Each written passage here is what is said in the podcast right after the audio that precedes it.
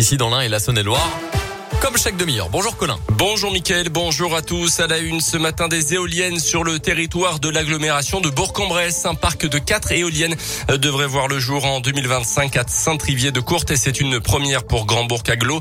Elles permettront de produire l'équivalent de la consommation électrique de 6000 habitants. Après une phase d'étude, le dépôt de la demande d'autorisation environnementale est prévu d'ici la fin de l'année. Jonathan Gindre est le vice-président en charge de l'environnement. Aujourd'hui, euh, l'agglomération euh, porte une, une, ambition forte hein, arriver à l'autosuffisance énergétique à l'horizon 2050. Et pour cela, bah, on sait très bien qu'il n'existe pas de solution miracle, donc il nous faut baser sur un mix énergétique.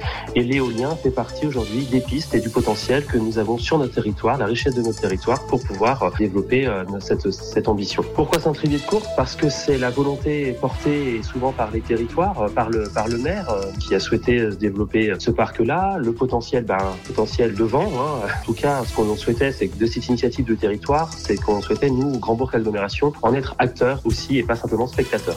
Le projet est porté par la Compagnie nationale du Rhône. Il s'appuie sur un partenariat public-privé. L'aglo de Bourg-en-Bresse détiendra 15% du capital de la société qui a été créée pour ce projet. Et chaque citoyen pourra également investir. Parmi les autres projets d'énergie renouvelable de l'agglomération burgienne, à noter les ombrières photovoltaïques d'Interexpo, la création de réseaux de chaleur sur le site de traitement de déchets de la Tienne et la construction d'une filière hydrogène vert.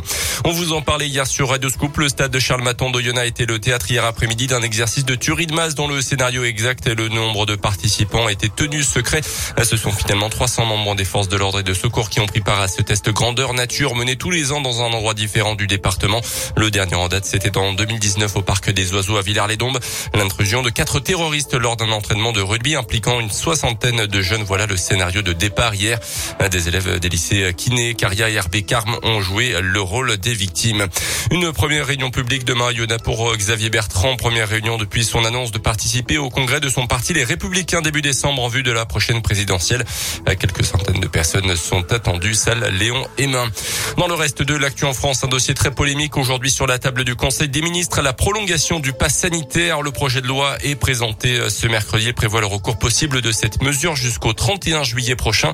À l'origine, elle devait prendre fin mi-novembre. Le texte durcit également les sanctions en cas de fraude au pass sanitaire jusqu'à 5 ans d'emprisonnement et 75 000 euros d'amende. On rappelle également la fin de la gratuité des tests dits de confort à partir de vendredi. Les tests PCR coûteront désormais environ 44 euros en labo. Les antigéniques autour de 20 à 25 euros en pharmacie. Elle avait fait tomber une partie des coureurs du Tour de France à cause de sa pancarte. Une jeune femme d'une trentaine d'années sera jugée demain à Brest pour une bêtise au fort retentissement médiatique. Elle est poursuivie pour mise en danger d'autrui ainsi que pour blessures involontaires ayant entraîné une incapacité de travail n'excédant pas trois mois.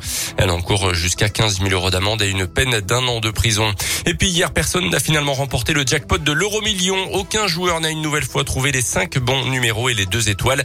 Les 220 millions d'euros sont donc remis en jeu. Nouveau tirage de l'euro million. Ah, ça sera vendredi. Merci beaucoup, Colin. Le prochain scoop info, c'est dans 30 petites minutes. Dans un instant.